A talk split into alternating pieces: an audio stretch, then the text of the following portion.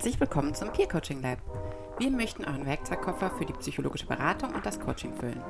Heute beschäftigen wir uns mit Identitätswandel und Rollenwechsel und reflektieren über die Beratungsansätze zu diesen Themen. Katja und ich, Julia, wünschen euch viel Spaß beim Zuhören. Willkommen, liebe Katja. Heute soll es um Identitätswandel und Rollenwechsel gehen. Ein spannendes Thema, was uns ja persönlich auch beschäftigt. Ich war jetzt ja über ein Jahrzehnt äh, eigentlich Studentin. Zwischendurch, ja, hat, wechselt man ja immer wieder, finde ich, ein bisschen die Rollen und ähm, die Identität, verändert sich ja auch mit den Rollen, die man bekleidet. Und ähm, ja, ich warte jetzt nur noch auf mein Zeugnis und darf mich dann auch richtig Psychologe nennen. Bei dir ist es in Kürze auch soweit. Und deswegen ja ein spannendes Thema. Ich will anfangen, ähm, ein bisschen zu definieren, was Identität eigentlich bedeutet, davon Rolle abgrenzen und so und dann mit dir sprechen über unsere Peer Coaching Lab Sessions und wie wir das in Anwendung sehen, wie man im Coaching Menschen begleiten kann in der Veränderung und ähm, was es zu beachten gibt. Also, wenn wir Identität betrachten, kann man, habe ich mal geschaut, wie es denn in der Geschichte von schlauen Menschen, die vor uns kamen, verschieden definiert wurde. Und als erstes kommt natürlich dann Eric Erickson, der ja bekannt ist aus der Entwicklungspsychologie und der auch Identität als das Ergebnis eines Entwicklungsprozesses sieht, was von der Kindheit bis zum Erwachsenen reicht. Und er sieht halt eigentlich, dass das so ein fester Kern ist, der sich bildet aus verschiedenen Faktoren, biologisch, psychologisch, sozialen Einflüssen und den es auch später dann eigentlich jetzt zu entdecken gibt, der aber immer gleich bleibt, egal in welchem sozialen Umfeld man sich bewegt. Wenn man dann George Herbert Mead anschaut, der sieht Identität als ein sozial konstruiertes Phänomen, was in der Interaktion mit anderen entsteht. Und durch, man entwickelt als Individuum dann eine Vorstellung von sich selbst, indem man Rollen übernimmt und Positionen in der Gesellschaft. Ähm, Anthony Giddens wiederum betont dann dann, dass es eine reflexive Praxis ist, wo der Mensch sich immer wieder nachdenkt, wer man ist, wie man sich in der Welt positioniert und sieht aber auch, dass soziale Strukturen und individuelle Entscheidungen eigentlich die Identität formen.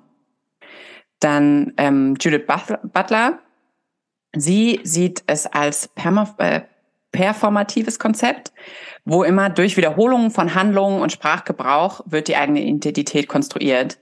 Und sie betont, dass sie nicht statisch ist, sondern kontinuierlich durch soziale Interaktion neu geformt wird. Und also sie hat ja ähm, ist ja auch, ähm, man nennt es ja äh, feministische Psychologie, so herkommt und da halt immer wieder auch der Einblick und so, dass wir nicht ganz frei sind, in der unsere Identität selbst zu gestalten, sondern von außen halt viel auch uns aufgestülpt wird oder zurückgehalten wird. Und dann Charles Taylor, der sieht Identität als Ergebnis der Selbstinterpretation, die auf individuelle Erfahrungen und sozialen Kontexten beruht. Und er findet, das ist ein Prozess der Selbstfindung und Selbstverwirklichung, die aber auch ne, in der Beziehung zu anderen stattfindet. Und man sieht in diesen schönen, also diese ja, Ambivalenz zwischen, es ist ein innerer Kern, der uns ganz fest und eindeutig unumstößlich ist und wo es eigentlich geht, permanente Passungsarbeit zu leisten und immer wieder ne, in, der, in die Interaktion mit der Welt und mit sich selbst zu treten. Und dass das, was wir tun, uns auch. Genau, ich habe jetzt versucht, das zusammenzufassen wenn man all dies irgendwie, ja, in ein rundes Konzept zu bringen, dann wäre Identität ein vielschichtiges Konzept, das sich aus der Interaktion zwischen individuellen, sozialen und kulturellen Faktoren entwickelt, die sich im Laufe des Lebens verändert.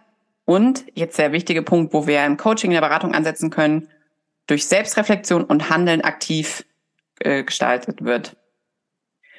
Genau, also finde ich ganz spannend. Also genau, mit Reflexion, das macht man ja ne, im, im Coaching miteinander und auch, was wir tun, was wir denken ne, in unserem alltäglichen Leben.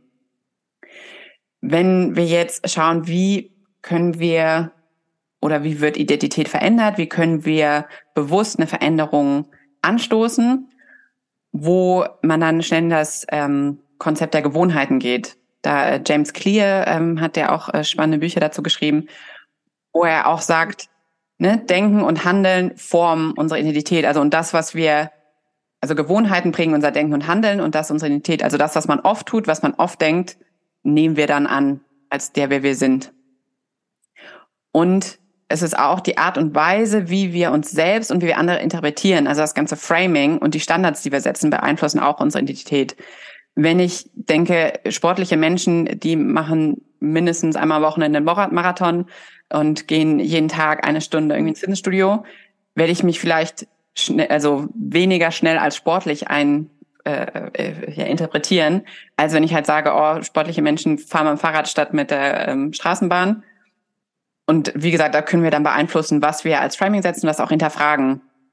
Ja? Und ähm, genau, oder wenn ich einen Fehler mache, bin ich dann eine schlechte Person oder bin ich jemand, der mutig ist und neue Sachen ausprobiert und da mal auch ähm, dann kommt. Also das ist dieses, was finde ich total spannend ist, gerade wenn es auch darum geht, ja, vielleicht irgendwie Identitätswandel hin zu einer gelassener Person zu sein, irgendwie mehr Selbstliebe zu ähm, also sich selbst mehr anzunehmen, nicht so kritisch zu sein und so, das sind alles Sachen, wo man gut ansetzen kann. Genau, es ist auch so, unsere Art, uns der Welt zu präsentieren, beeinflusst Identität und das kann sie auch verändern.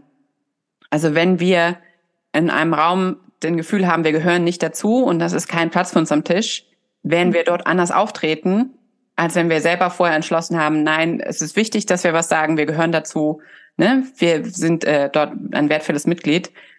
So werden wir uns anders präsentieren und das spiegelt dann zurück auf uns selbst. Genau, durch Wiederholung von Verhaltensweisen verstärken wir die mit ihnen verbundene Identität. Das entschied, äh, ohne dass wir eingreifen, aber wir können das natürlich auch bewusst nutzen. Und im Grunde genommen heißt es einfach, Identität heißt, wiederholt eine bestimmte Art von Person zu sein. Wenn wir davon abgrenzen, ein bisschen Rollen, dann ist einfach die Rolle umfasst halt alle Erwartungen, Ansprüche, die an das soziale Verhalten und die äußere Erscheinung auch einer Person gestellt werden. Und es werden von anderen Personen, werden halt Erwartungen an den Inhaber dieser sozialen Position gestellt. Und wie gesagt, Rolle kann äh, ganz viel sein. Jeder hat zahlreiche Positionen inne, wo halt jedes Verhalten geknüpft ist. Ob das jetzt Mutter, Tochter, Angestellter, ähm, ja, Leiter, äh, Freund, Nachbar, gibt halt alles Positionen, soziale Positionen, wo auch ne, im Familien, im, im beruflichen Kontext, wie gesagt, ist so verhalten, weil sie einfach erwartet werden. Ob wir die dann erfüllen oder nicht, das ist dann ein anderes Kapitel. Genau, und dann kann es natürlich zu Rollenkonflikten kommen, wenn widersprüchliche Erwartungen äh, von verschiedenen sozialen Personen gibt. Also dass man verschiedene soziale Positionen dann hat, an die Erwartungen gesprochen werden und die sich widersprechen. Und dann gibt es halt Rollenkonflikte. Und da ist es natürlich klar zu sein. Also auch, ne, ich weiß nicht, wenn man gut befreundet ist mit seinen Kollegen, dann befördert wird, man hat dann, ist immer noch befreundet, aber man ist auch Vorgesetzter. Dort kann es zu Rollenkonflikten kommen, zum Beispiel. Jetzt ähm, im, im Coaching, in der Beratung, finde ich, gibt es da ein paar spannende Sachen, die man äh, ansprechen kann. Also einmal Rollenklarheit. Sich einfach bewusst zu machen oder äh, dem Klienten, Klientin bewusst machen, welche Rollen habe ich eigentlich inne? Was wird da von mir verlangt? Was fällt mir da leicht? Wo widerstrebt es mir? Wo habe ich Rollenkonflikte? Was sind Rollen, die ich vielleicht übernehmen möchte, die ich aber zurzeit noch nicht bekleide? Wie kann ich da hinkommen? Und dann auch in einem größeren Kontext, wenn man dann das mehr ähm, Identität einpackt, was ist die Geschichte, die ich mir über mich erzähle und die ich anderen über mich erzähle?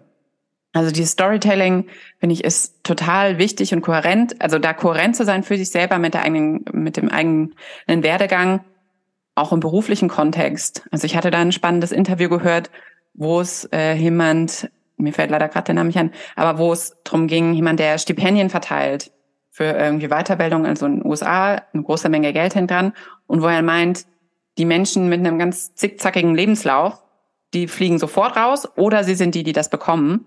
Und der Unterschied ist nur, können die kohärent erklären, warum ihr Lebensweg richtig ist und sie dorthin geführt hat? Können die genau für sich rückblickend konstruieren, warum war das wertvoll, warum war das wichtig, was habe ich dort mitgenommen, warum bin ich dann dahin gegangen? Und da geht es halt nicht drum um Gradlinigkeit, sondern einfach um eine gute, überzeugende Geschichte. Genau. Auch dann, wo ich schon mit dem Framing und so gestanden habe, wie präsentiere ich mich der Welt, wie denke ich über die Welt was natürlich dann auch einen Einfluss hat, ist die Welt ein böser Ort, wo ich mich ständig ähm, ja auf Schutz achten muss und mich äh, mehr defensiv verhalte, oder ist die Welt ähm, ja profitiert sie von mir und ist mir wohlgesonnen? Und dann einfach auch, finde ich immer schön, sich einfach Gedanken zu machen, wer man eigentlich ist und wer man sein möchte. Wo gibt's vielleicht Sachen, die man als Schwächen eigentlich immer sich vorwirft? Wann könnten die, in welchem Umfeld könnten die vielleicht sogar eine Stärke sein? Ne, was brauche ich, um wirklich gut zu wachsen und mich voll zu entfalten?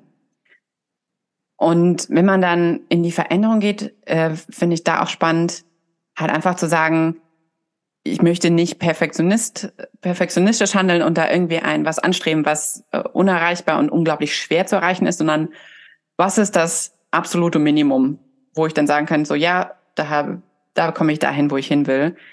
Jetzt das einfache Beispiel Sport. Zum Beispiel, ich möchte eine sportlichere Person sein. Es ist nicht realistisch, dass ich sofort von Tag eins jeden Tag zehn Kilometer joggen gehe und abends zwei Stunden Yoga mache. Aber vielleicht ist das Minimum einfach so und so viele Schritte pro Tag oder zweimal die Woche das Fahrrad zu nehmen statt dem Auto oder sowas. Und dann kommt man wohin, wo dann auch ne, das, der, das eigene Gehirn mehr ähm, Beweise dafür hat, dass man es schafft, dass man Erfolgserlebnisse hat und dass man diese Person ist.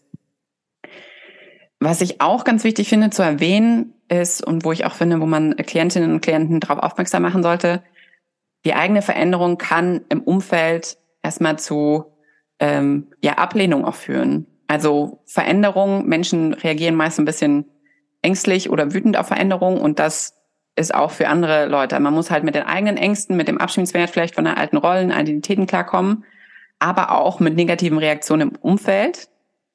Das muss man einfach erwarten und kann dann damit, damit arbeiten. Das ist dann nicht persönlich zu nehmen, sondern wenn man sich anders verhält, als man sich vorher mal verhalten hat, wirkt das halt verunsichernd auf das Umfeld. Und auf Angst reagieren die meisten Leute erstmal mit äh, Schimpfen und Ablehnung. Und ähm, ja, so spannende Themen, die man da behandeln kann.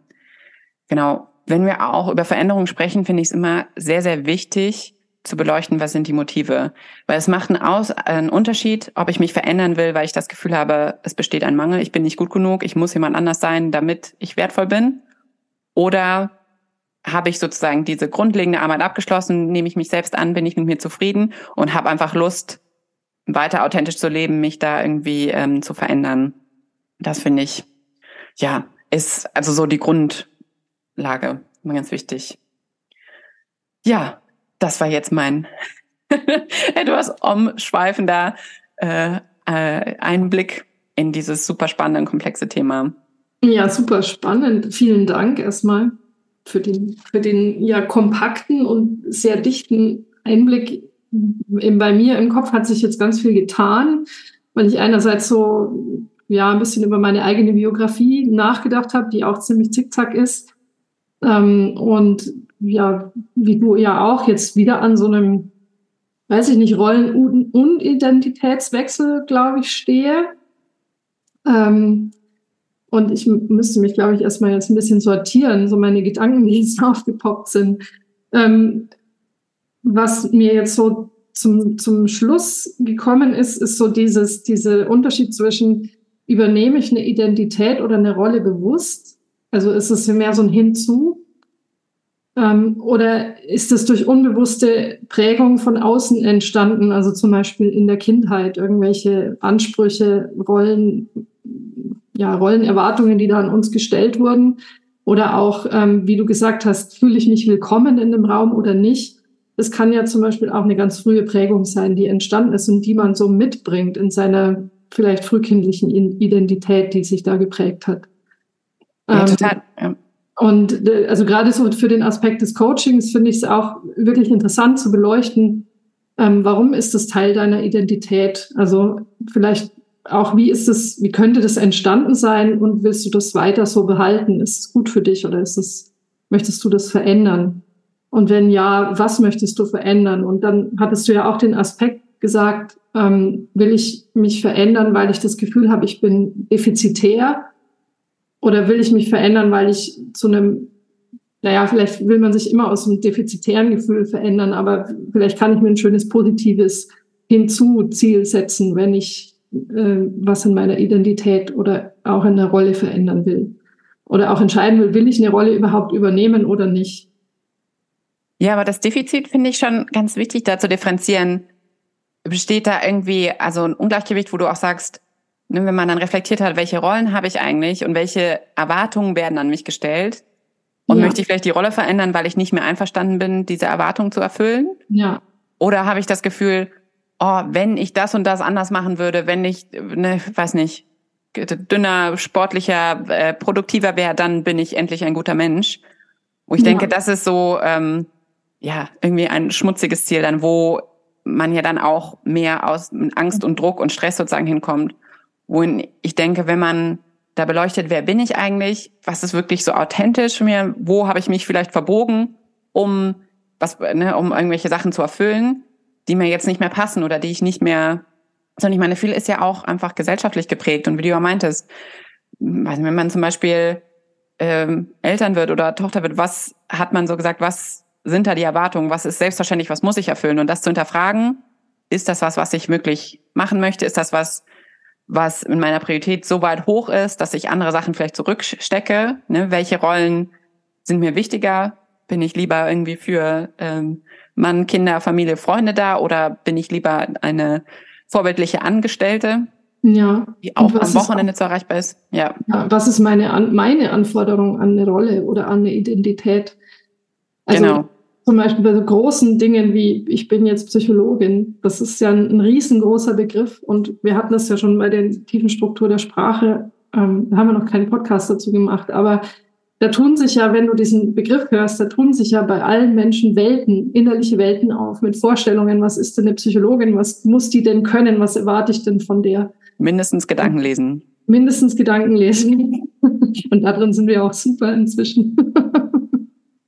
ähm, und da ist eben schon die Frage, also gerade wenn es um so große Dinge geht, also eine Mutter sein, ein Vater sein, eine Tochter sein, eine Psychologin sein, eine Informatikerin sein. Ich habe jetzt halt zwei sehr also berufliche Identitäten eigentlich oder Identitätswechsel hinter mir, ähm, sich da nochmal hinzusetzen und zu gucken, ja, was ist denn mein Bild von dieser Identität? Und wo, was ist mir auch genug? Also, ne, womit bin ich zufrieden? Wenn ich das erfülle, wenn, wenn ich die Werte leben kann, die für mich da dahinter stecken, dann kann ich sagen, ja, ich bin ja, oder es ist Teil meiner Identität und dann ist es mir vielleicht auch egal, was andere für eine Erwartung haben oder ich kann sagen, ja, das ist deine Erwartung, aber das gehört nicht zu meinem Bild von dieser Rolle oder von dieser Identität. Ja, ich denke, das ist zwei wichtige Punkte, die da so hochkommen. Einmal so die innere Arbeit, ne? Wer bin ich? Wo will ich hin? Was, ne? was sind die Sachen, die ich erwarte? Oder was von mir erwartet wird? Und dann dieses, ja, passt mir dieser Schuh und möchte ich den überhaupt anziehen? Wo ich denke, was da ja ist, wo ich halt immer mehr sehe, da ist, finde ich, der erste Schritt, sich auch erstmal loszukoppeln, Verantwortung für andere Leute, Gefühle zu übernehmen und auch damit klarzukommen, ne, es müssen mich nicht alle mögen und so, weil viel, also ich gerade Frauen, einfach wie ich das so sehe in der Arbeit und im privaten Umfeld auch, tendieren eher dazu, sich da ein bisschen passend zu machen. Und wenn man halt dann ausbricht aus den Sachen und halt sagt, okay, nee, das möchte ich nicht mehr, dass von außen halt nicht nur positive Rückmeldung kommt. Damit muss man rechnen und damit muss man halt Wege finden, damit umzugehen. Also weil es ist ja schon leider immer noch auch eine Abwägung, sozusagen authentisches Leben oder ein Leben, wo man mehr standardmäßig, sage ich jetzt mal, positive Rückmeldungen bekommt und angenommen wird und so. Ja, und das, also dieses authentische Leben bedingt halt schon, gerade wenn man Ablehnung erfährt oder dann hinterfragt wird, ähm, das geht halt schon an das psychologische Grundbedürfnis, das wir ja auch alle haben, nämlich in der Sozialgemeinschaft sein. Also diese Angst, vielleicht dann auch aus der Peer Group rauszufliegen oder dass die eigene Familie einen vielleicht sogar nicht mehr versteht, die ist halt schon sehr, denke ich, tief und auch in uns angelegt. Und ich finde es auch wichtig, das zu würdigen und zu, mhm. wie gehe ich denn damit um? Also gerade auch im Coaching zu gucken, ähm, was könnte denn da passieren und wie würdest du damit umgehen? Und würde das denn wirklich passieren? Also oft ist ja ne, so eine, wenn man erfährt so eine erste Ablehnung und dann tut sich auch gleich eine Angst dahinter auf, die vielleicht so realistisch betrachtet gar nicht so groß sein muss oder ähm, also die Familie wird einen vielleicht nicht gleich verstoßen, wenn man sich jetzt irgendwie anders verhält. Ja, die innere Stimme ist ja meist etwas ja. dramatischer, als es dann. Deswegen ist ja auch, wenn ich solche psychologischen Gespräche ja auch so wichtig, weil wenn Sachen ausgesprochen werden, die sonst nur gedacht werden, ja dann oft erst klar wird, wie dramatisch diese sind. Und sind es wirklich ja. die anderen Leute, die die Ansprüche stellen oder sind es ja. also Sachen, die man innerlich, wo man Rückschlüsse gezogen hat, was wohl erwartet wird? Aber ich finde ja. es, wie du sagst, total wichtig, das auch ja anzunehmen und zu beleuchten und sagen, ja, Ausschluss aus der sozialen Gruppe fühlt sich einfach schnell lebensbedrohlich an und das ja. hat gute Gründe. Und dann zu fragen, ja, möchte man das in Kauf nehmen? Ist es wirklich gerechtfertigt? Ne? Ja. Wie, wie, wer ist dann vielleicht eine andere Gruppe? Also deswegen Veränderung ist immer erstmal irgendwie ein, ein rutschiges, rutschiges Unterlage. Genau.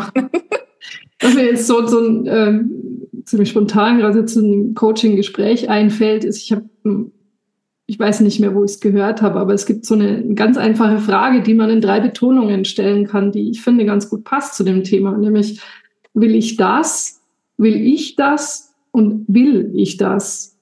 Also immer zu gucken, ne? also, mhm. was ist eigentlich, was ich will und will ich das oder will das eigentlich jemand anders von mir und will ich das wirklich? Also wenn ich diese Identität habe, was, was ist dann anders in meinem Leben?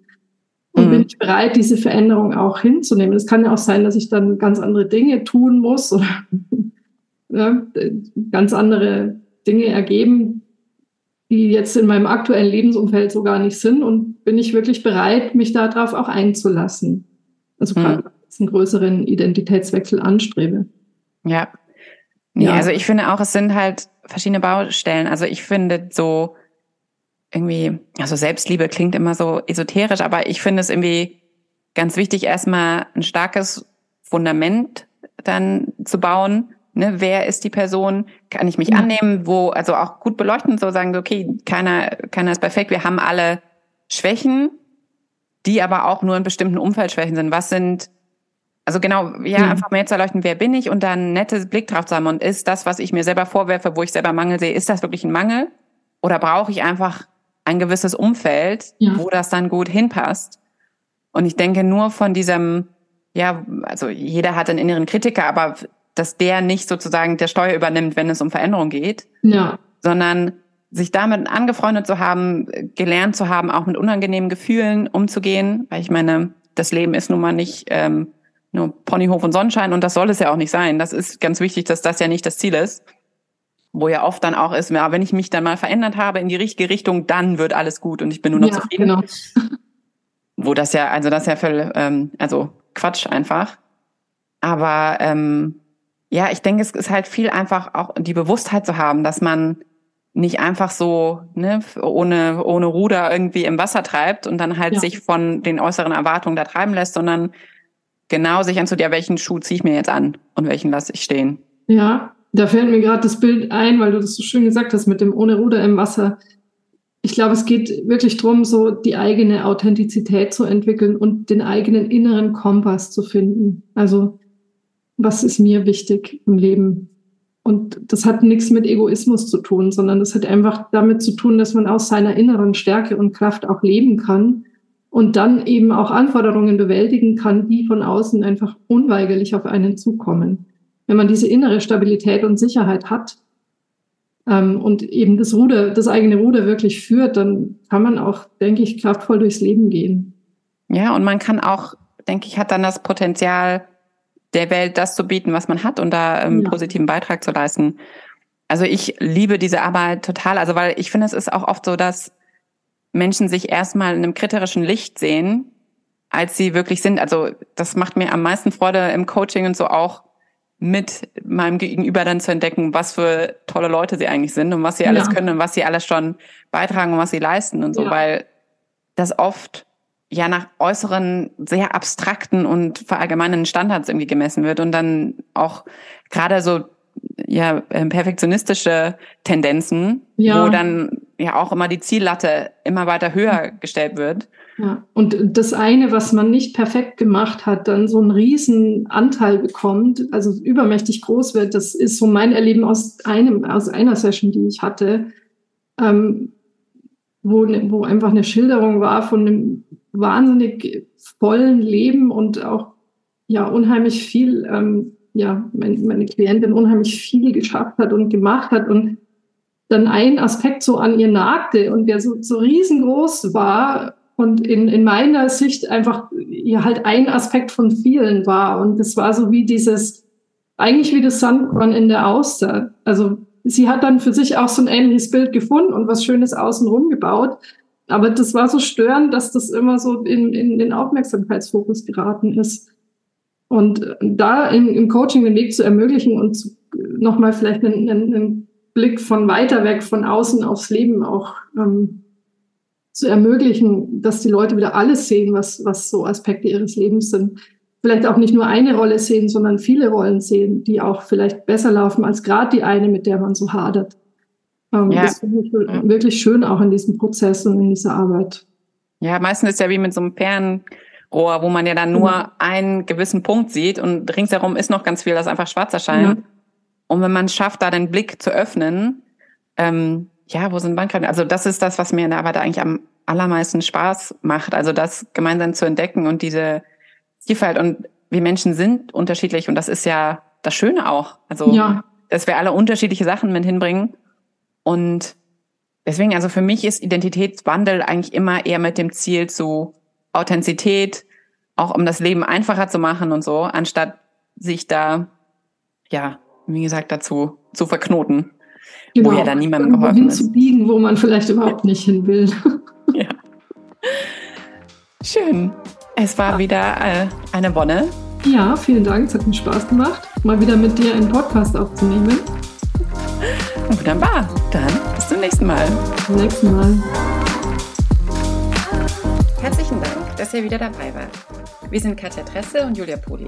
Wenn ihr Fragen habt oder als angehende psychologische Beraterin, Berater oder Coaches beim Online Peer Coaching Lab mitmachen möchtet, schreibt uns gerne eine E-Mail an peercoachinglab at gmail.com und bald werdet ihr uns auch auf der Webseite peercoachinglab.de besuchen können.